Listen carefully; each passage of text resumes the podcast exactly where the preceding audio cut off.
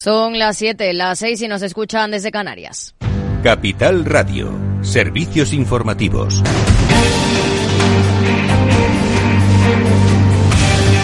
¿Qué tal? Muy buenas tardes. El Banco de Canadá mantiene sin cambios los tipos de interés en el 5% ante las señales de que el consumo está bajo control con una menor demanda y el debilitamiento de la actividad económica. Con esta es ya la segunda ocasión consecutiva en que el Banco canadiense deja los tipos sin cambios. Precisamente es lo que espera el mercado de la decisión de este jueves del Banco Central Europeo, que mantenga los tipos en el 4,5% para esperar cómo repercute la política monetaria en la economía, que muestra síntomas de contra un claro ejemplo es el de la española. La OCDE rebaja el crecimiento de nuestro país cuatro décimas hasta el 1,5% y recomienda acelerar la reducción del déficit público con la retirada total del apoyo fiscal contra la inflación, un gasto público más eficiente, menores reducciones en el IVA y más impuestos a los combustibles fósiles. Escuchamos a la economista jefe de la OCDE, Claire Lombardelli.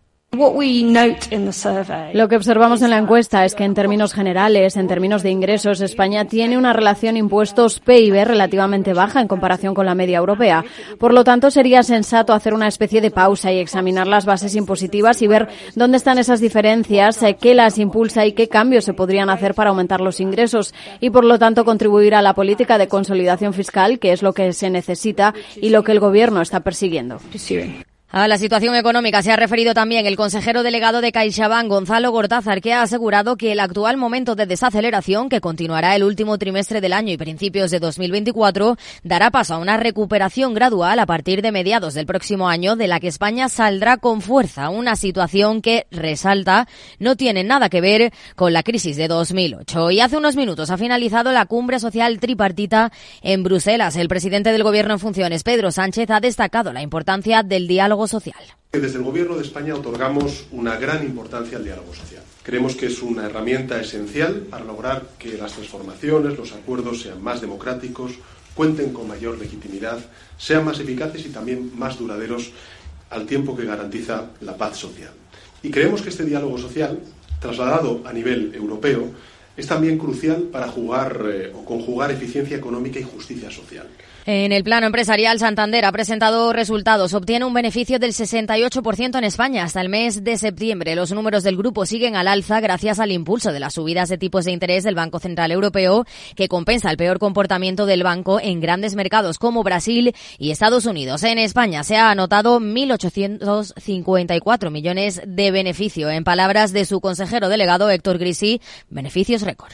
Este es otro trimestre fuerte para Santander. Tenemos un beneficio récord de 2.9 eh, billón de euros. Está en un crecimiento del 20% sobre el tercer trimestre del año 22. Estamos hablando de un crecimiento del 26% en euros constantes. En los primeros nueve meses del año es un beneficio de 8.143 millones de euros. ¿ok? Es un 11% y 13% en euros constantes. Y a las 8 el balance con Federico Quevedo aquí en Capital Radio. Buenas tardes. Aidas Quírez, muy buenas tardes. Pues eh, mucho tema, tenemos que mucho tema económico. Vamos a hablar con Laura Blanco de esos resultados que hemos comentado del Santander, también de las recomendaciones del, de la OCDE. Ya sabes que ha dicho que España debería de retrasar la edad de jubilación hasta los 67 años, una de las recomendaciones que ha puesto hoy encima de la mesa. Y luego nuestra tertulia política, que empezará como siempre a las nueve menos cuarto hay que hablar de esas negociaciones para la investidura. Ayer se cerró ese acuerdo que no comentamos porque no tuvimos tertulia y hoy sí vamos a tener mucho tiempo para comentar y está pendiente cerrar el acuerdo de investidura con Junts, con Esquerra y con todos los independentistas. Pues a las 8 aquí el balance. Claves del mercado. El IBEX 35 cierra con leves ganancias, subiendo el 0,1% en los 8.984 puntos al selectivo español. Lo ha sostenido Santander con ese beneficio récord de 8.143 millones hasta septiembre, un 11,3% más que ha despedido la sesión, subiendo un 2,35%. Banco Sabadell, un día antes de la publicación de sus cuentas, se ha unido a esos avances, al igual que Enagas y AENA. En el lado de las caídas destacan Grifols, Telefónica y Acciona Energía. El resto de las bolsas europeas ha terminado mayoritariamente con avances moderados. Si miramos a Wall Street, tono negativo, el Nasdaq cae un 2,08%, mientras que el S&P 500 lo hace un 1,31% y el promedio industrial cae también un 0,24%. En el mercado de divisas, según las pantallas de XTB, el par eurodólar se negocia a 1,0569 unidades. Muy buenas tardes.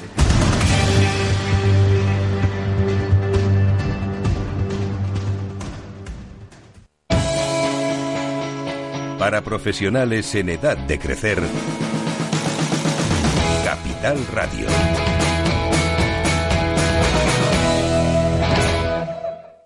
Encuentra el hogar de tus sueños en Simed, Salón Inmobiliario del Mediterráneo. Imagina tu home office frente al mar y tu retiro junto al Mediterráneo. ¿Quieres comprar, alquilar, invertir? Regístrate en simedmálaga.com y ven gratis a descubrir todas las promociones del 16 al 18 de noviembre en Figma, conectados por el Mediterráneo. Si te consideras un apasionado de los mercados financieros y te interesa la bolsa, debes saber que comprar o vender acciones y ETFs con XTB no tiene ninguna comisión hasta 100.000 euros. Abre tu cuenta 100% online en 5 minutos. Un broker, muchas posibilidades. XTB.com. A partir de 100.000 euros al mes, comisión del 0,2%, mínimo 10 euros. Invertir implica riesgos. ¿Hartos de ser solo un número? Ser activista también es exigir un trato más personal. Es llamar a tu médico por su nombre y apellidos y que él sepa los tuyos. El activismo de la salud tiene nombre y apellido. DKV Personal Doctor. Infórmate en el 974 88 0071 o en dkv.es barra activistas. Si quieres conocer mejor las empresas con las que trabajas, empieza por Informa. Compruébalo con tres informes gratis, el nuestro para que nos conozcas más y los dos que tú elijas para tu negocio. Solicítalos ya en Informa.es. Informa, líder en información empresarial.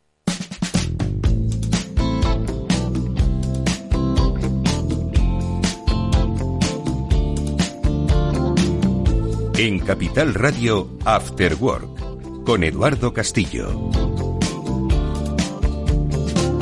¿Qué tal amigos? Buenas tardes, bienvenidos al After Work, ya comienza en Capital Radio. Hoy vamos a tomarle la temperatura al sentir de los empresarios, porque vamos a recuperar los datos que arrojó hace nada, unos pocos días, el estudio sobre clima empresarial en España, que realizó la Cámara de España a través de Sigma 2, y que es, ojo, un clima en positivo. Yo no sé si hubiesen hecho, hecho este, esta encuesta de clima empresarial eh, al final de año, conociéndose nuevas medidas políticas, sí tendrían un poco la misma perspectiva. Pero bueno, estoy seguro de que todo lo bueno de 2023, que es bueno, ojalá se mantenga para 2024, aunque como siempre, bueno, pues hay cierta prudencia y cierta inquietud no generalizada, pero hay algo de inquietud. Enseguida lo vamos a comentar con el presidente de la Cámara de España, con José Luis Bonet.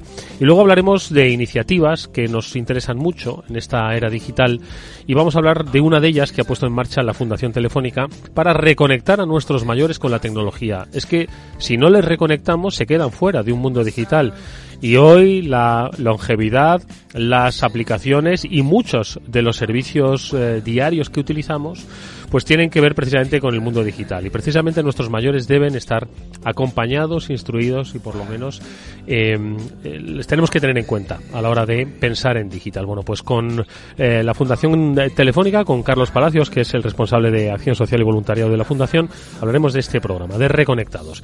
Esto es el After Work, que luego, por supuesto, tendrá su sección, El Transformador, con Salesforce. Hablaremos de transformación digital de sectores empresariales. Hoy hablaremos con Berger, hablaremos de logística portuaria. Esto será en la segunda parte del programa. Venga, vamos a empezar a hablar de clima empresarial.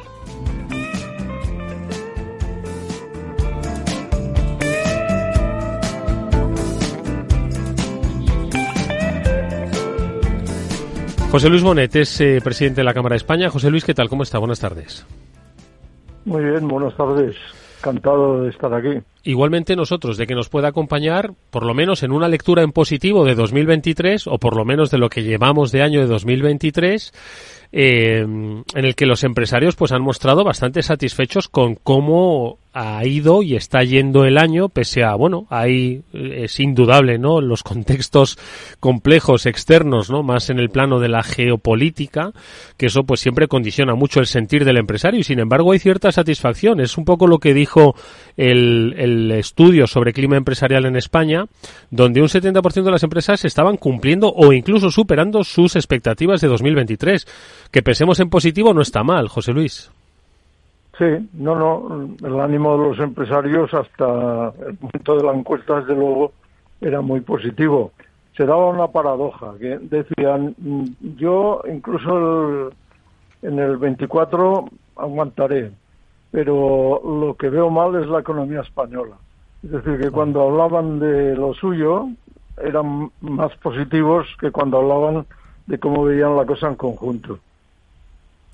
Claro, si lo veían en conjunto, porque claro, yo eh, cabe recordar que la empresa española, pues eh, es una de las más internacionalizadas. Hombre, siempre es bueno que se internacionalice todavía más.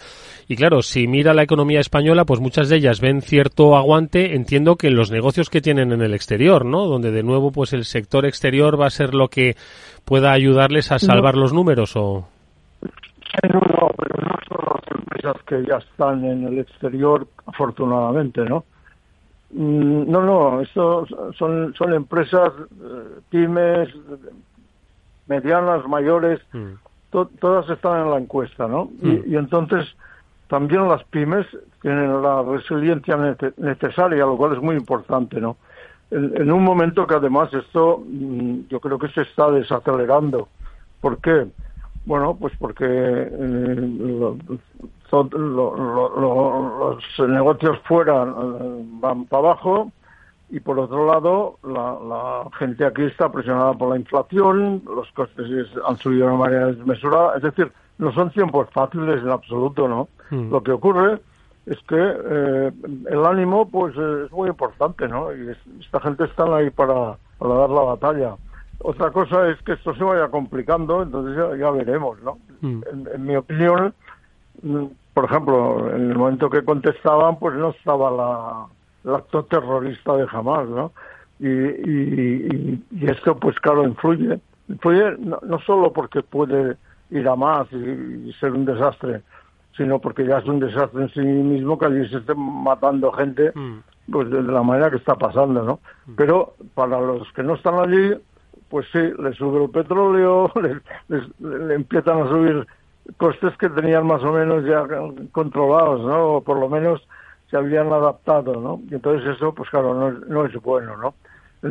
Es más, tienden a ponerse a la defensiva, porque si, resulta que se te complica la cosa, pues pro- inversión, pues no, la, la ocupación, pues te lo miras con lupa. Y, y ahora, por ejemplo, con medidas como las que se pretende plantear la, la, la posible próxima legislatura, pues eh, te están diciendo va a subir los costes salariales. Pues vaya, vaya, ¿en qué momento, no? Es decir que es- esto es lo que lo que está pasando y, y, y en conjunto no se ve, a pesar de que los empresarios piensan eso, que el conjunto no va bien, pues en conjunto no se ve que va mal, porque no va mal, es el año 23 y va a ser positivo para el conjunto de la economía, pero eso yo creo que es debido al éxito extraordinario del turismo extranjero, que realmente, mm, bueno, es como maná esto, ¿no? Y entonces resulta que eso tapa todo lo demás. Y no, no se ve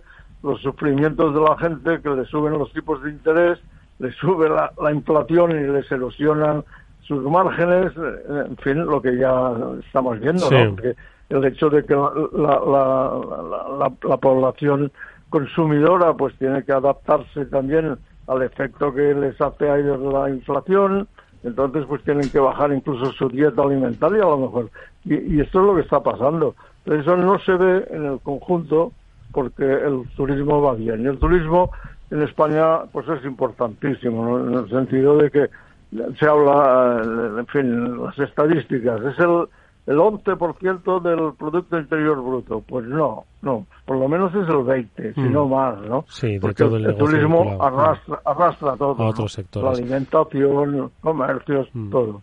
Sí, es cierto, José Luis, que ni, ni, ni estaba el, el, la- el conflicto en Oriente Medio eh, abierto tras los atentados terroristas de Hamas, ni estaban efectivamente las intenciones ¿no? de, de gobierno económico de la potencial próxima legislatura y que afectan efectivamente a la estructura de trabajo, a los costes salariales, que es una de las cosas que además también apuntaban en el estudio, que era de las cosas que más les preocupaba de cara a 2024. De todas formas, yo le quería preguntar, José Luis, cuando a los empresarios eh, os preguntan eh, por ese clima empresarial y la expectativa, cuando respondéis, ¿lo hacéis con un optim- eh, lo hacéis con más optimismo del que debierais o con menos pesimismo del que debierais?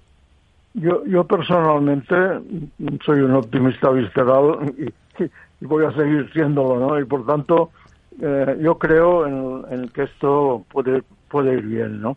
Y, y, entre otras cosas, porque porque no estamos lo bien que debiéramos en el sentido de que por ejemplo la internacionalización pues no está hecha está, está iniciada y hay afortunadamente grandes empresas que ya son incluso líderes del mundo en su sector pero mm, hay, hay eh, pequeños esfuerzos todavía y todavía si miras por ejemplo en el sector de del vino o el aceite ahora que tenemos problemas con el mm. aceite y con el vino también pues resulta que lo, lo que ocurre es que la mitad de la exportación es a granel.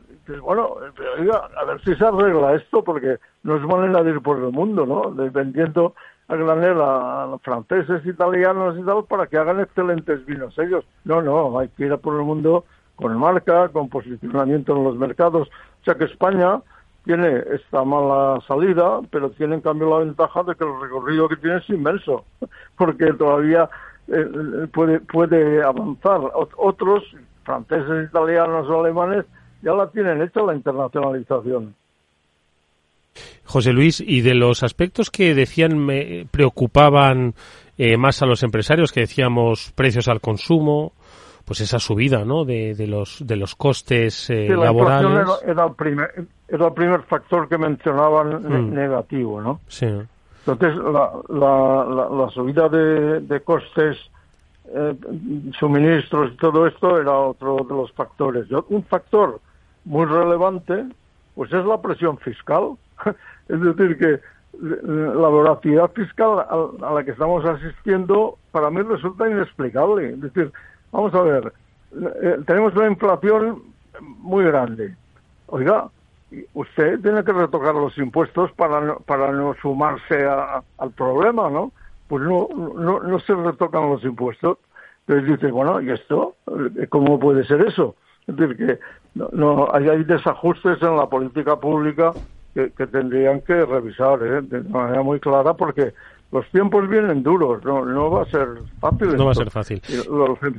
Los, empresarios tienen ánimo, lo, tienen, pero si les están hostigando por un lado y por otro lado los impuestos los asfixian, pues ya verás, puede agravarse la situación e incluso llegar a, un mal asunto. Evidentemente que no es el momento actual, porque el año 23 será bueno, a pesar de esto que estoy diciendo pero pero pero el 24 ya veremos ¿eh? porque pues ojalá ojalá José Luis que la inercia buena y positiva del 23 dure en el 24 y que no haya más vamos a llamar los cisnes negros como lo ocurrido en Oriente Medio y cisnes ya que veíamos venir como son los costes laborales los impuestos y, ojo, el acceso a la financiación. Lo vamos a seguir muy de cerca. Le agradecemos mucho a José Luis Bonet, presidente de la Cámara de España, nos haya atendido estos minutos y nos vamos a quedar con su optimismo, que es el que yo creo que en estos momentos nos viene muy bien a todos. Gracias, José Luis.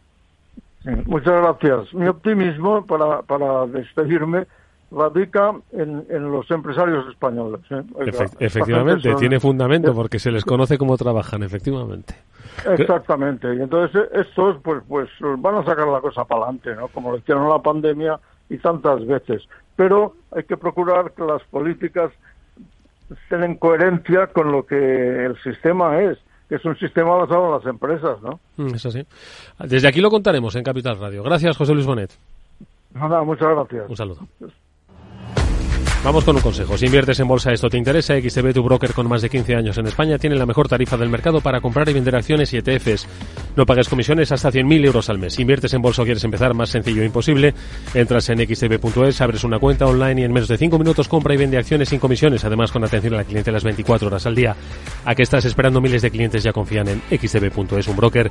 Muchas posibilidades. A partir de 100.000 euros al mes, la comisión es del 0,2%, mínimo 10 euros. Invertir implica riesgos.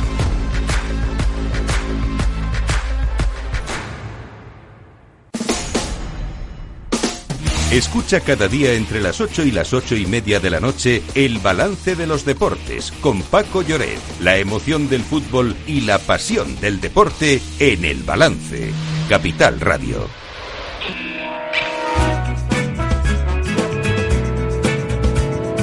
Después del trabajo, After Work, con Eduardo Castillo, Capital Radio.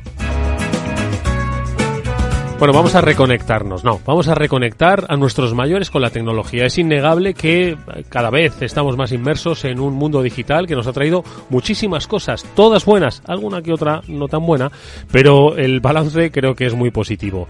Pero claro, ojo, esto va tan rápido y es tan complicado a veces entender precisamente ese entorno digital que eh, a los que quizás no van tan rápido, pues les cueste eh, subirse a ese carro. Por eso la Fundación Telefónica ha querido poner en marcha una iniciativa interesantísima precisamente para subirnos todos a ese carro, especialmente nuestros mayores. Estamos hablando de Reconectados, que es un proyecto para impulsar las competencias digitales eh, en las personas mayores y también en sus entornos. Ojo, al final todos son beneficios, nos vamos a comunicar, estamos hablando de socializar, estamos hablando de medicina, estamos hablando de entender el entorno, de entretenimiento incluso hoy y de eso es de lo que vamos a hablar con nuestro invitado, con Carlos Palacios, que es director eh, global de Acción Social y Voluntariado de la Fundación Telefónica. Carlos, ¿qué tal? Buenas tardes, bienvenido. Buenas tardes, Eduardo. Oye, cuéntame, eh, Reconectados, lo habéis puesto en marcha, es un proyecto además dirigido a las personas mayores. Cuéntame un poco el origen, porque siempre ha habido un debate, ¿no? Los ha habido pues en el sector financiero, los ha habido unos cuantos, sobre, oye, la digitalización y los mayores. ¿Cómo nace esta idea? Bueno, que la digitalización llega a los mayores llega como a todo el mundo y tratar de evitarlo eh, no es vivir en el mundo en el que vivimos. La idea es que a partir de los datos que tenemos, eh, eh, las personas más mayores se quedan atrás en esta, en la, en la oportunidad. Tú lo decías antes, no ante la oportunidad del ocio, no ante la oportunidad de la sanidad, sino incluso en la oportunidad de seguir activos laboralmente o en la oportunidad de seguir conectados a, a una vida cotidiana. Y por eso decimos que el Grupo Telefónica, a través de su fundación, teníamos que ser capaces de capacitar, formar y mantener informados y también activos las personas mayores en la, era digital. Eh, la capacitación, no solamente de estas personas, ¿eh? Sino de todo el entorno. El colectivo de personas mayores es un colectivo muy heterogéneo. Tienes gente de 65 años que parece que tiene 40 y gente de 80 que parece que tiene 65 y gente de 65 que tiene 80. Es muy heterogéneo, con lo cual no solamente es formar y capacitar a estas personas mayores, sino también al entorno en el que le rodea. Por eso no solamente hay un tema de formación presencial, que lo hay, sino también que a través de la formación virtual, de píldoras de conocimiento, cuidadores, familias, las personas mayores pueden actualizarse para hacer cosas o simplemente para sentirse inquietos, ¿no? Yo tenía un abuelo, me encanta decir esta frase que decía que la vejez no es la edad, sino la falta de curiosidad, ¿no? Bueno, pues lo que intentamos es fomentar la curiosidad, pero también capacitar a todo el mundo y que pueda manejarse de la manera más segura y accesible en este mundo. Entiendo, Carlos, que de lo que se trata es, por supuesto, de que se puedan manejar de una manera pues bastante sencilla, ¿no? Pero también de entender, ¿no? Los cambios, ¿no? Y de cómo ahora pues puedes hablar con tu médico a través de una videoconferencia. Entiendo que hay una parte de entender el nuevo el nuevo mundo digital y luego también sacarle provecho, ¿no? Es que, vamos, cuando una persona mayor, eh, y los datos te lo dicen, ¿no? Más del 50% no tienen correo electrónico. ¿Cómo sacar una entrada de cine? Eh, ¿Cómo se maneja de manera autónoma para poder hacer un pedido online? Eh, el 23% solamente utilizan el e-commerce mientras que en términos generales está en un setenta y tantos, 80% casi el consumo. Em, lo único en lo que está paralelo a otras edades es el uso del WhatsApp. Exactamente lo único. Por tanto, están, están perdiendo oportunidades. Entonces yo creo que las personas mayores cuando se enfrentan a tecnología se enfrentan en primer lugar con desconocimiento, también con miedo, pero no es que no tengan falta, falta de capacidad, falta, a veces no tienen entendimiento o tienen miedo de hacer cosas, miedo al fraude, miedo a lo estaré haciendo bien sí o no. Entonces hay que sensibilizar hacia la oportunidad que les da, hay que capacitarles y fundamentalmente dirigido a aquellos ámbitos en los que ellos lo, van, van a actuar. Em, solamente un, creo que era un 46%, eran 45-46%, eh, utilizan eh, la tecnología para mantenerse informados, para, para leer la prensa, por ejemplo. Una persona mayor que está en casa o no, eh, que tiene la oportunidad de tener toda la prensa a su disposición o mantenerse actualizado sobre lo que está pasando en el mundo de manera inmediata o recibir en una aplicación, recibir una notificación de una determinada noticia, es mantenernos conectados con el mundo. Pero no solamente en esto, ¿eh? yo creo que una persona cuando tiene 65 años y, o 67 y se jubila, ¿por qué le reducimos su ámbito a la de jubilación a, a estar entretenido? ¿no? Puede seguir aportando a la sociedad para seguir aportando sociedad productivamente, también tiene que, tener las capacidades para seguir activo, mentorizando startups, eh, asesorando, o sea, esa actividad profesional que hace que la persona se mantenga también conectada con el mundo, también tiene competencias digitales y creemos que capacitar, sensibilizar capacitar y mantener la inquietud debe ser una responsabilidad casi de todos. Oye, Carlos, ¿y cómo habéis estructurado, me has hablado de eh, formación presencial, también formación online, cómo habéis estructurado esta, este, este eh, camino de, de, reconexión? Bueno, aquí hay dos vertientes. Una parte, toda la capacitación que hacemos para técnicos de intervención social, sea una persona mayor, este, tiene contacto con su, su técnico del centro de día, sea un centro de día, o el centro de mayores, o su centro de ancianos, o su club de jubilados, eh, o sea, tiene contacto. hemos por una parte la capacitación de estos profesionales, que hay miles de profesionales de intervención social, también para los familiares, sea un hijo, una hija, un nieto, una nieta, incluso para la primera persona mayor. Y esto lo hacemos de manera presencial y también para las personas mayores, por supuesto. Esto lo hacemos de manera presencial eh, con un hito importante, que es nuestro espacio en la, en la Gran Vía aquí en Madrid. Todos los jueves abre solo exclusivamente para capacitar a personas mayores y también para hacerles entender el metaverso, la inteligencia artificial, las fake news, qué significa para ellos, eh, qué va a significar incorporar el, el chat GPT, este tipo de cosas. Eh, y luego también haciendo formación presencial a través de nuestros empleados, utilizamos muchísimo al voluntario del grupo, a nuestros empleados, para que formen tanto presencialmente a las personas mayores como a los técnicos. Y luego, por otra parte, en nuestra página web tú puedes encontrar itinerarios formativos con guías pedagógicas que cualquiera puede descargarse y autoformarse o formar a otra persona. Eh, Carlos, eh, dices que los jueves presencialmente se puede ir a clase, a charlar, a preguntar, a entender. O simplemente a entender. Y escucha, nos tenemos que apuntar, podemos ir. Mm, tenemos la página web Fundación Telefónica, pasa calendario, los jueves de los mayores, ha abierto eh, dos salas en, en, en, en, la tercera planta y hay un calendario y puedes ir todas las sesiones o simplemente a lo mejor es una persona muy cultivada eh, en, porque has trabajado ya en, la, en, en una época digital pero a lo mejor te interesa estar actualizado sobre cómo prever las fake news. Y eso no es formarte, es, bueno, pues simplemente mantenerte en la actualización nos hacemos nuestras exposiciones, pero lo vamos a centralizar en un día solamente para personas mayores, porque de alguna manera podemos ajustarnos mucho más a sus necesidades. Oye, la, la Fundación Telefónica ha querido eh, liderar este proyecto en el que participan además otras otras entidades. Esto solo es imposible y aparte es que no tiene ningún sentido. O sea, eh, tenemos eh, con nosotros a fundaciones que actúan con personas mayores a ayuntamientos eh, que también tienen el contacto con los mayores, a la Asociación Española de la Banca, fundamental como partner social nuestro, porque, porque es una gran preocupación para los mayores el actuar de manera segura en la banca digital, ¿no? Pues nosotros no lo hemos creado solos, hemos, nos hemos juntado con bastantes, bien de intervención social, bien sectorizado, como pues la Asociación Española de la Banca, eh, también con, medios de comunicación eh, especializados como 65 y más, eh, también con, la, con las grandes plataformas, la, plataforma de pensionistas de mayores y pensionistas, la plataforma democrática de mayores, que entre las dos aglutinan unos 7 millones de personas, con SECOT, que hace una labor maravillosa porque son mayores, formando mayores, es decir, creo que solo es imposible. Y luego una cosa me hace especial ilusión y es que estamos empezando a involucrar a universitarios eh, me hace una especial ilusión. En ese momento hay tres universidades incorporadas en esto, aquí en Madrid, eh, con vocación nacional, eh, porque creemos que, que, si nosotros somos capaces de acercarnos al joven, formarle y decirle cómo tiene que contestar una persona mayor, podemos diseminar como la mancha de aceite que todo el mundo se mantenga actualizado. esta parte me hace una especial ilusión porque porque creo responsabilidad, o sea, yo creo que es un derecho de las personas mayores y una responsabilidad de todos los agentes que tenemos contacto con ellos. Mm.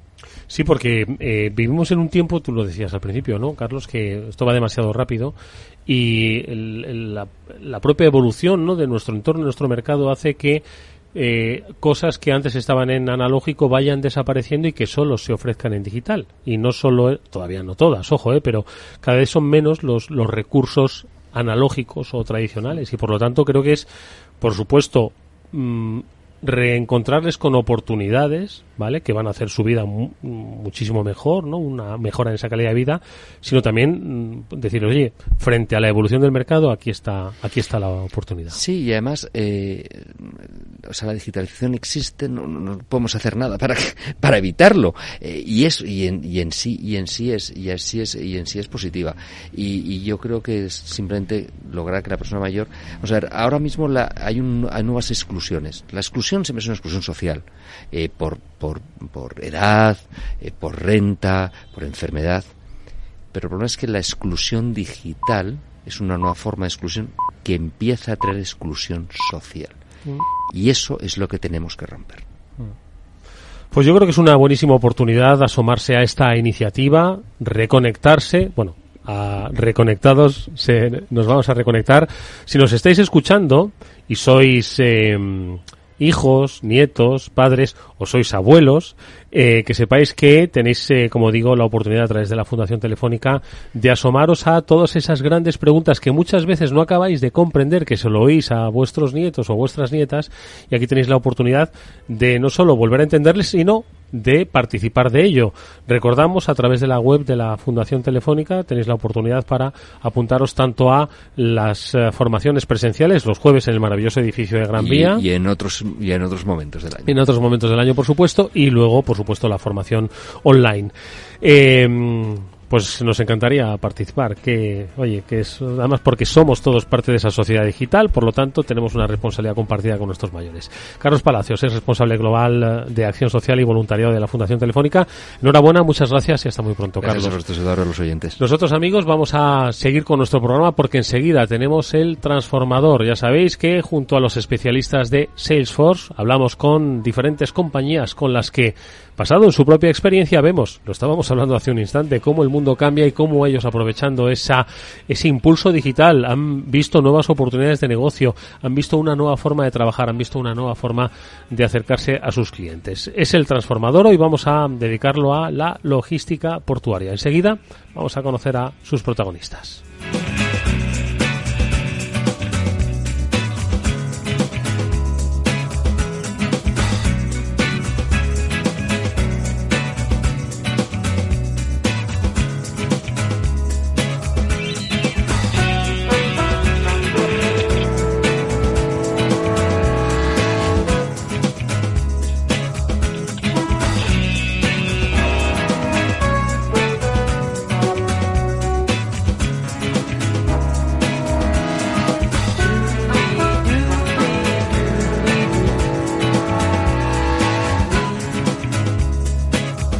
Capital Radio After Work con Eduardo Castillo.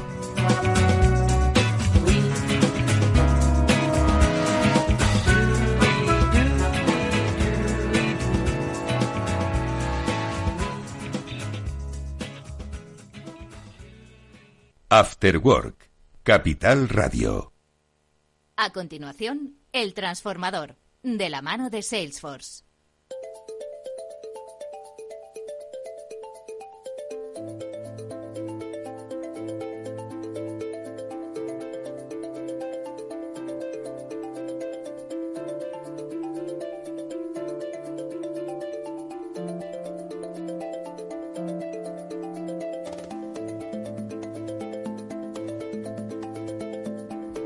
Estamos en nuestro transformador, ya sabéis, es el espacio de transformación digital que cada semana, junto a los especialistas de Salesforce, abordamos con ejemplos reales de grandes compañías, de grandes corporaciones, cómo ellos han resuelto sus desafíos, han implementado nuevas visiones de negocio gracias precisamente al cambio en la cultura digital o a su evolución. Depende también un poco de las propias eh, características e idiosincrasias del sector y de la empresa. Pues hoy la empresa que nos acompaña, una gran empresa dedicada al mundo de la logística. Estamos hablando de Berge Logística y con su CIO, con eh, José Antonio Pérez, vamos a hablar junto a los expertos de Salesforce y de MuleSoft sobre cómo abordar desde esa óptica digital los grandes desafíos que tiene un sector clave para la economía de cualquier país, la economía global.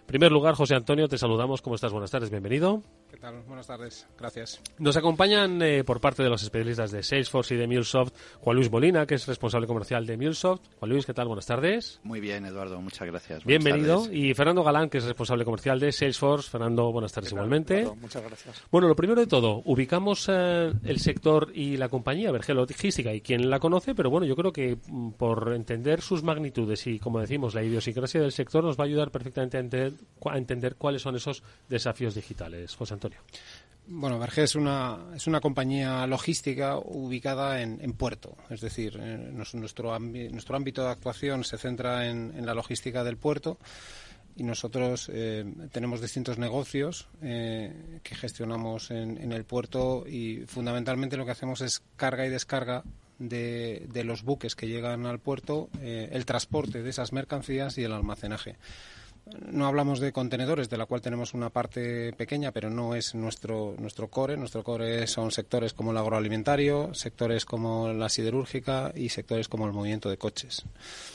Eh, luego tenemos otro tipo de negocios también ubicados en puerto, como son los, los, negocios más de, eh, de intermediación, ¿no? donde nosotros eh, intermediamos entre distintos actores eh, para proporcionar servicios. Por ejemplo, cuando llega un buque a un puerto eh, español, eh, normalmente estos buques, o la mayoría de las veces son, son buques extranjeros que no conocen nuestra legislación, no conocen nuestras regulaciones, no conocen lo que tienen que hacer cuando llegan a un puerto. Entonces nosotros como consignatarios lo que hacemos es intermediar entre ese buque y la legislación y ayudarles o representarles, mejor dicho, para todas las actividades que tienen que realizar.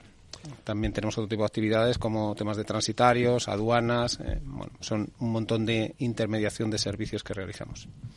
Pues sin lugar a dudas, ya solo con esta descripción, eh, Juan Luis Fernando, yo creo que ya ahora vamos a profundizar un poco más, la eh, la medición milimétrica ¿no? de las operaciones, la propia eh, particularidad, como bien nos eh, exponía José Antonio, de las legislaciones, las aduanas, la, la, propia actividad de comercio exterior, tiene una serie de particularidades que deben ser medidas al milímetro. Y entiendo que eso es lo que le hace favorable a, a una fácil adaptación eh, de la tecnología. Juan Luis. Sí, efectivamente, es un, un negocio, además, eh, que lo hemos comentado en ocasiones con José Antonio, eh, muy tradicional, que, bueno, no sé si has comentado la empresa que tiene mm, tiene años. 153 años. Y entonces abordar un, un proyecto de, de, que ahora nos contará más José Antonio, de, de una transformación muy fuerte y de una implantación tecnológica muy fuerte, pues la verdad es que es un reto eh, increíble. Y bueno, yo creo que hay eh, Salesforce y MuleSoft como partner, bueno, pues han aportado su, su granito de, arena. Fernando. Sí, bueno, yo solamente añadir, un poco dándote la razón, Eduardo, Verge es una compañía que trabaja en un sector, vamos a decir, de industria pesada, de gestión portuaria. Lo fácil normalmente es pensar en empresas de retail, cuando hablas de la, del poner al cliente en el centro, de tenerle siempre como, como referencia. Para nosotros, Verge es un caso clarísimo de que las empresas B2B en este tipo de industria también necesitan eh, poner a ese cliente en el centro y ayudarse para esas métricas que comentabas de herramientas que, que habilitan ¿no? toda esta, esta situación. Efectivamente, el cliente puede tener sus particularidades, pero evoluciona como en todos los sectores. Y en 150 años el sector de la logística pues ha cambiado y muchísimo. Y entiendo que los desarrollos industriales y tecnológicos han impactado precisamente en su, en su desempeño. ¿no? ¿Cuál es un poco ese, ese, esa evolución o el cambio de actividad que se ha visto en los últimos años y el papel que la tecnología ha jugado, ya desde una óptica pues mucho más general, ¿no? que donde participa el grupo el grupo Verge. Bueno, nuestros clientes van evolucionando igual que nosotros evolucionamos. Em, este es un sector, como, como decíamos antes, bastante maduro, em, muy arraigado y, con una visión tecnológica, em, eh, digamos que en expansión, vamos a decirlo así, ¿no? Eh, pero claro, los clientes van evolucionando y quieren información y la quieren en tiempo real, quieren saber qué es lo que está pasando con sus operaciones y quieren entender lo que está ocurriendo para tomar decisiones eh, en tiempo real, ¿no? que al final es lo que todos queremos cuando somos clientes. ¿no? Entonces, en ese sentido, nosotros eh, tenemos que, hemos tenido que darle la vuelta o, estrujarnos la cabeza para buscar cómo tecnológicamente podíamos aportar ahí, porque insisto en un dato, nosotros no movemos contenedores eh, de alguna manera y sin menospreciar en absoluto mover contenedores o digitalizar el movimiento de contenedores tiene una peculiaridad un poco más sencilla que es que tú colocas un aparato sobre el contenedor con todo lo que eso conlleva detrás, ¿eh? que no estoy diciendo que sea sencillo, pero, pero la, materialización de hacer, de hacer eso es más sencilla y lo puedes rastrear por todo el mundo y puedes, con, puedes tener visibilidad de ese contenedor. Nosotros movemos toneladas de maíz, toneladas de harina eh, en agroalimentario, ¿no? por ejemplo. Entonces, controlar dónde está cada una de las toneladas es un reto eh, ciertamente importante, ¿no? Entonces, ahí es donde estamos, donde hemos puesto en marcha un sistema eh, tecnológico que nos permita trazar toda esa operativa desde que llega un buque y, viene con X miles toneladas y somos capaces de trazar cada una de las toneladas, dónde está, cómo está viajando, cuál es para qué cliente, dónde la almacenamos y podemos en tiempo real empezar a informar a nuestros clientes de lo que está ocurriendo. Esa es la, esa es la transformación que estamos poniendo en marcha. Es básicamente ver cómo se puede, mm, lo que hemos dicho muchas veces aquí, ¿no? Oye, ¿qué más podemos darle a ese cliente que está cambiando, que está pidiendo, donde además eh, pues se van estrechando, ¿no? Las, eh, eh, y más en, mercados maduros y de qué más podemos darle, aparte de un servicio eficaz. Y se trata un poco de, pues eso, ir dando, incluso abriendo pues unas nuevas vías de, trabajo, ¿no? Pues mejorando, como decís, eh, las rutas, em, respondiendo antes a sus necesidades y al final le hace mucho más eficaz en cuanto a su desempeño. Sí, efectivamente. Nosotros lo que hacemos con, un sistema como estos es algo que están intentando y que están haciendo la mayoría de las empresas, que es colocar al cliente en el centro, que ya hemos comentado antes. Entonces, dentro de esa visión 360 del cliente en el centro, lo que hacemos es proporcionarle toda la información, pero para darle información operativa tenemos que hacer toda esta reestructuración tecnológica para tener esa información en tiempo real. ¿no? Entonces, eh, lo que hacemos es, eh, en este caso, a través de, Salesforce eh, como CRM, una ventana hacia el cliente y del cliente hacia nosotros. ¿no? lo que hacemos es aglutinar dentro de Salesforce toda la información asociada a este cliente. Esa información puede ser comercial, que es nativa dentro del propio CRM.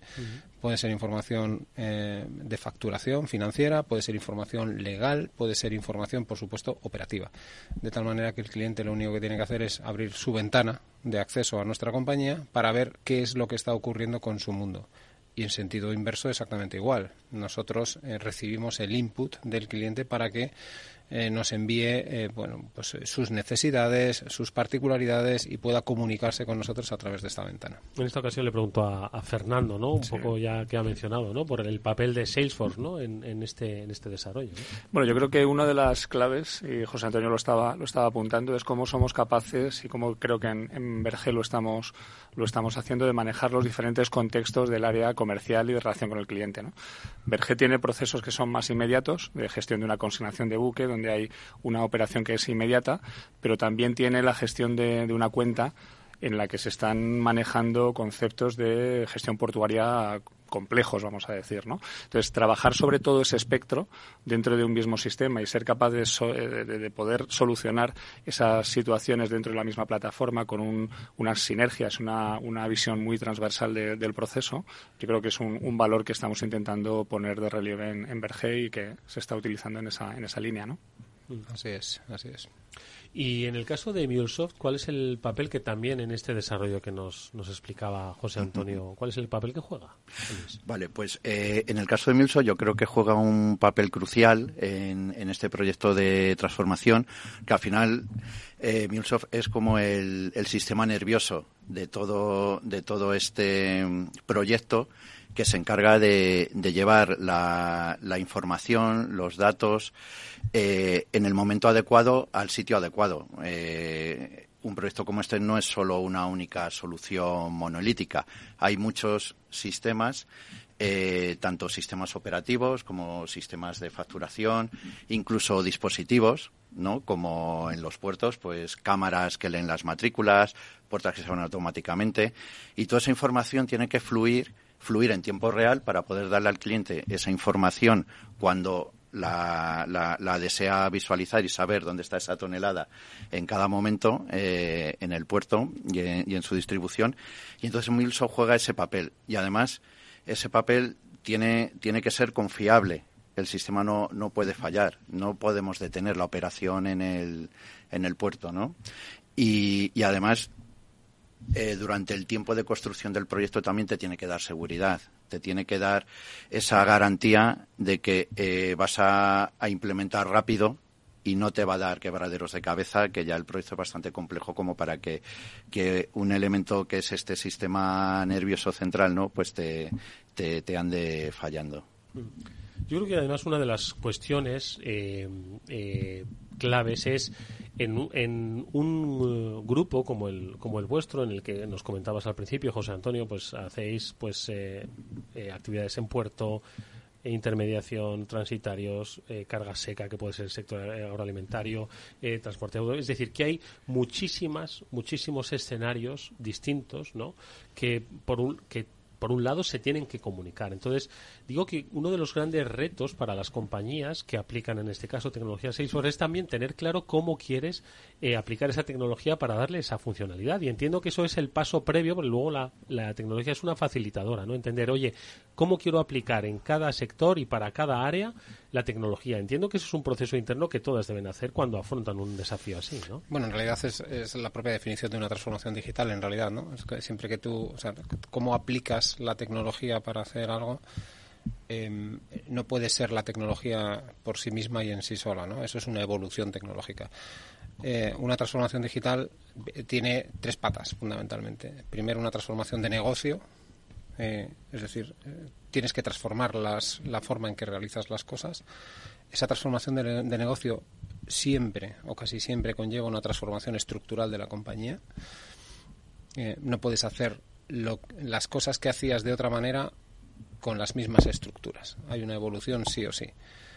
Y eh, la tercera pata para conseguir esto es eh, la palanca tecnológica. Para poder hacer ese cambio de proceso llega la tecnología. Y es ahí cuando tienes que entender qué es lo que quieres conseguir y cómo lo vas a conseguir con esas herramientas tecnológicas y con ese cambio estructural. ¿no? Y es ahí es cuando decides, mira, pues estas son las soluciones, esta es la plataforma que quiero, que quiero poner en marcha y esta es la manera en la cual yo voy a gestionar este nuevo proceso de negocio. Entiendo, Fernando, que aquí el papel del acompañamiento de Salesforce es fundamental, claro. Eh, bueno, totalmente, ¿no? Eh, empezando por la propia naturaleza del producto, ¿no? Que al final, siendo suscripción, estamos no, solemos estar muy cerca del cliente, pero también creo que hay que poner de relieve un poco el, el, futuro o el más allá, ¿no? En el sentido del de, de proyecto se está ejecutando, está eh, en producción, está rindiendo como, como esperamos, pero muchas veces cuando hablamos con José Antonio, con otros CIOs de compañías, de, multinacionales, eh, ponen en valor la, pues esa suscripción que se produce también a la innovación, ¿no? El, decir, bueno, duermo más o menos tranquilo, porque normalmente cuando hay una, un, un elemento disruptor, un elemento de innovación, soluciones como Salesforce la van embebiendo y, y, la van facilitando para que la operación luego sea una operación prácticamente de adaptación y de, de, ver qué encaje tiene dentro del caso de uso de la compañía, ¿no? Pero no tienes que estar preocupándote en exceso de cuáles son las tendencias porque sabes que, que va a haber una solución que, que, se va a implementar ahí, ¿no? Y yo creo que eso es algo que, que también se pone, se pone en valor, eh, José Antonio. Sí, eh, efectivamente, eh, uno de los capitales más importantes de, de Salesforce y Mulso, y Mulso no es una excepción, es la continua innovación en los productos y la incorporación de las últimas tendencias. Se incorporando, por ejemplo, a nivel de Salesforce, pues cuando eh, bueno pues aparece el canal de WhatsApp, se incorpora las soluciones y que os voy a contar ahora. Quizá nadie ha escuchado hablar de, de, inteligencia artificial generativa, ¿no? Está en boca de todos. Pues por supuesto la estamos incorporando a todo el portfolio y, y Milson no, no es una excepción. Con lo cual nuestros clientes tienen una solución de presente, pero también una solución de, de futuro, donde no se hace muy complicado el ir trabajando siempre con, con, las tendencias y con las tecnologías punteras porque las, las incorporamos de una forma sencilla para, para nuestros clientes. Ya que habla Juan Luis de, de visión de futuro, eh, ¿cuál es un poco la, esa visión que os habéis puesto, ¿no? las luces largas que desde Vergel Logística pues habéis puesto tanto para el sector eh, como para como para la propia compañía, un sector que, como hemos visto en los últimos años, muy sensible ¿no? a determinadas circunstancias que pueden ser totalmente inesperadas y que eso yo creo que también lo obliga a tener, como decías tú, en ese proceso de cambio de negocio, cambio de estructura, palanca, palanca, palanca tecnológica, pues eh, yo creo que un, un, cambio también de cultura frente a los desafíos. Entonces, esas luces largas desde Berger, ¿cómo veis el sector y, y dónde queréis que la compañía esté en ese futuro? O sea, nosotros vemos la, tecnológicamente nosotros vemos que hay tres capas, ¿no? Eh, en todo esto. La primera capa es eh, una capa en la cual tenemos soluciones tecnológicas que nos permitan o que nos eh, que, nos que, nos habilitan gestionar nuestro negocio. Esto, esta plataforma de soluciones es un es un must, es, es algo que es que, aporta un valor relativo muy poco, es decir, es, es algo que tenemos que tener. Una segunda capa que es eficiencia y control. Ahí es donde metemos ya sistemas como IoT, controles de puertas, básculas inteligentes, eh, controles de cámaras que nos permiten seguir eh, los camiones por los puertos. Eso nos permite tener control y eficiencia, eficientar nuestra operación. Ahí ya empezamos a aportar un valor, empezamos a aportar valor económico, fundamentalmente. Y la tercera capa es la capa de inteligencia. Esa capa de inteligencia es una vez que tengo todos los datos de nuestra plataforma operativa, todos los datos de nuestros sistemas de control y eficiencia, con todos esos datos yo puedo empezar a tener inteligencia para, para hacer cosas. Entonces, ¿qué es esa inteligencia? Pues esa inteligencia son poder tener gemelos digitales, poder tener inteligencia eh, artificial para hacer eh, para gestionar nuestras operaciones, es decir, que, que, haya un sistema inteligente que pueda planificar operaciones. Eh, poder hacer em, previsión de en base a determinados movimientos o en base a determinadas inversiones saber qué es lo que va a ocurrir y todo eso lo realizamos en base a los datos capturados y por supuesto en base a la inteligencia artificial.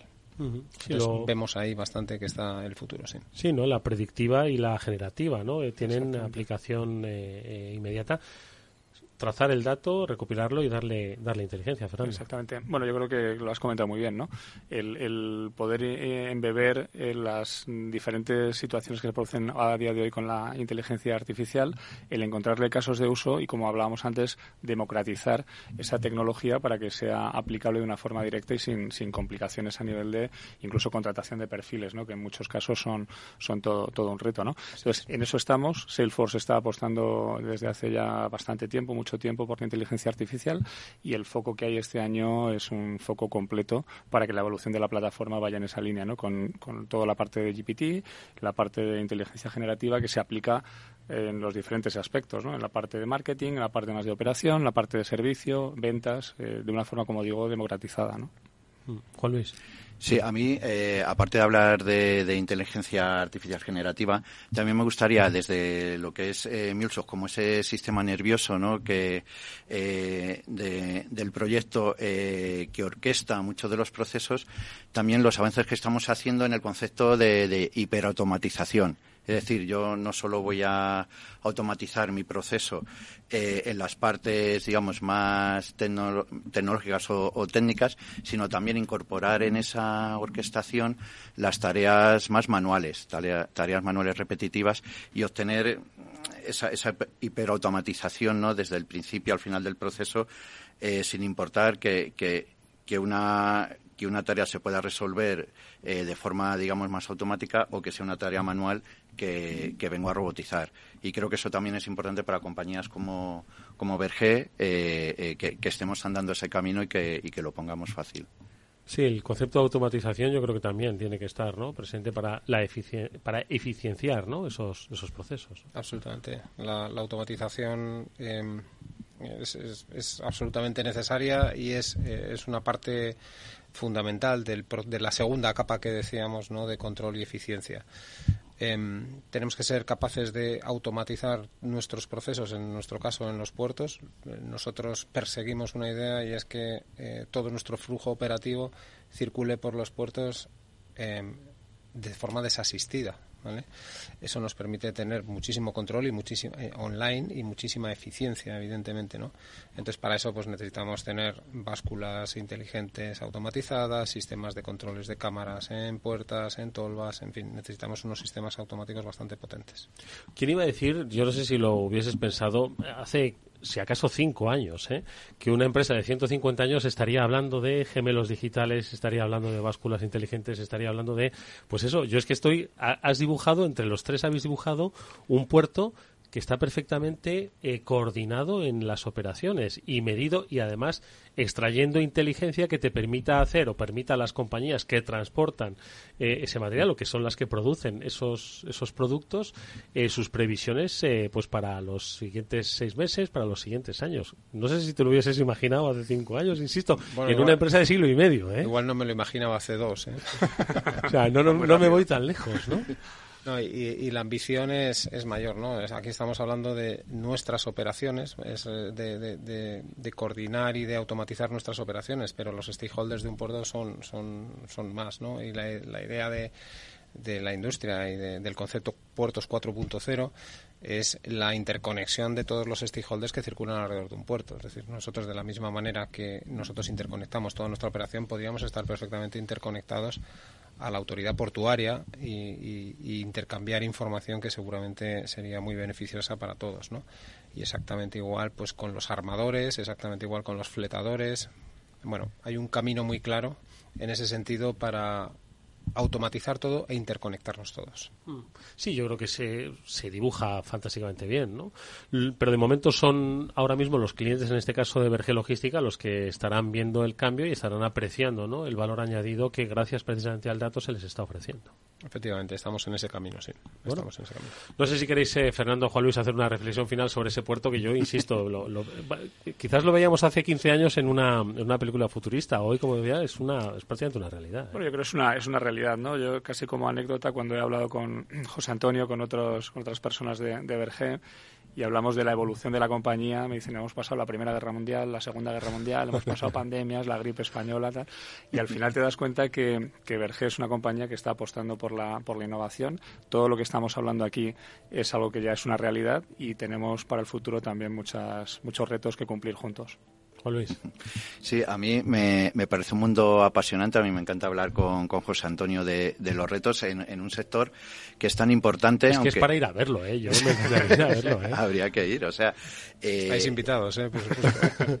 claro que sí, la verdad es que eh, eh, es una actividad que, que, es parte esencial de nuestra economía y de nuestro estado del bienestar y, ver en algo que se lleva haciendo tanto tiempo esta cantidad de innovación, esta calidad de innovación y lo que queda por venir, pues es, es apasionante formar parte de ese viaje y estoy también muy, muy, muy contento, muy orgulloso pues, pues de formar parte de él y que bueno pues nuestra tecnología esté colaborando en, en este desafío ¿no? y en estos retos. Y sobre todo ser perspicaz ¿no? ante las nuevas necesidades, ser ágil para ofrecérselo a tus clientes y por supuesto estar abierto al, al cambio y a la evolución. Y yo creo que hoy es lo que José Antonio Perecio de Verge Logística nos ha trasladado con esa experiencia que yo creo que es apasionante y que nos va a decir mucho, ¿no? Ahora que todos sabemos de logística en este mundo, ¿no? Pues por lo menos conocemos un poco más sobre cuál es la idiosincrasia, ¿no? Eh, de un sector fundamental para la economía mundial y que, pues, yo creo que tiene una visión muy clara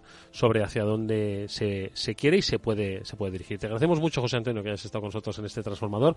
Mucha suerte, que sigas sorprendiéndote mucho los próximos años está muy pronto. Eso espero, muchas gracias. Y también a Juan Luis Molina, responsable comercial de MuleSoft, y a Fernando Galán, responsable mm. comercial de Salesforce. Juan Luis. Muchas gracias, Eduardo, y sobre todo gracias a José Antonio por, por compartir su, su experiencia. Gracias, Juan Luis, gracias, Fernando. Gracias, Eduardo. Y nosotros nos despedimos de este transformador que volverá, por supuesto, la semana que viene. Lo podéis escuchar eh, nuevamente a través de los podcasts de la propia sección del transformador en la página web de Capital Radio. Y nosotros, a su vez, nos despedimos esta mañana, que el After Work volverá a las 19 horas aquí también en la sintonía de Capital Radio. Jorge Zumeta cerrará técnicamente el programa. Os hablo Eduardo Castillo. Hasta mañana.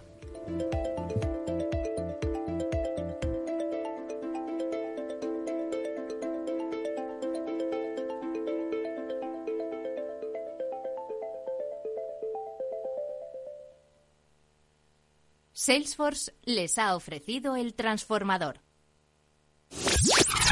Capital Radio. La genuina radio económica. Siente la economía. El próximo viernes 27, tertulia especial en inversión inmobiliaria ¿Qué impacto tiene la aplicación del criterio ESG en viviendas de obra nueva? ¿Cómo afecta al valor de los inmuebles? Inversión inmobiliaria y sostenible. El próximo viernes 27 a las 12 de la mañana en Capital Radio. Con Meli Torres y la colaboración de Aqua Centor. ¿Qué es ir más allá? Con Arval podrás llegar donde te propongas de la forma más sostenible y darle a tu empresa todas las soluciones de movilidad que necesite, asesorando con las mejores opciones de movilidad para las distintas necesidades de tu flota, con vehículos electrificados, bicicletas, coche compartido. Arval, la transición energética arranca aquí. Más información en arval.es. Capital Radio 103.2 Dicen que el agua de Madrid es la mejor agua del mundo, pero ¿sabes lo que hay detrás de cada gota? Un gran equipo de profesionales que innova para evitar que gastes más de lo que necesitas, instalando contadores inteligentes en cada rincón de nuestra comunidad, porque no solo te ofrecemos la mejor agua, sino también el mejor servicio. Canal de Isabel II. Cuidamos el agua. Los soportales y balconadas de la Plaza de Segovia de Navalcarnero. El majestuoso castillo de Manzanares el Real rodeado de enclaves naturales increíbles como la Pedriza. El castillo de la Coracera de San Martín de Valdeiglesias. Sus playas en el pantano. Imposible contarte en tan poco tiempo todo lo que puedes descubrir en las villas de Madrid. El mejor estilo de vida del mundo. Comunidad de Madrid.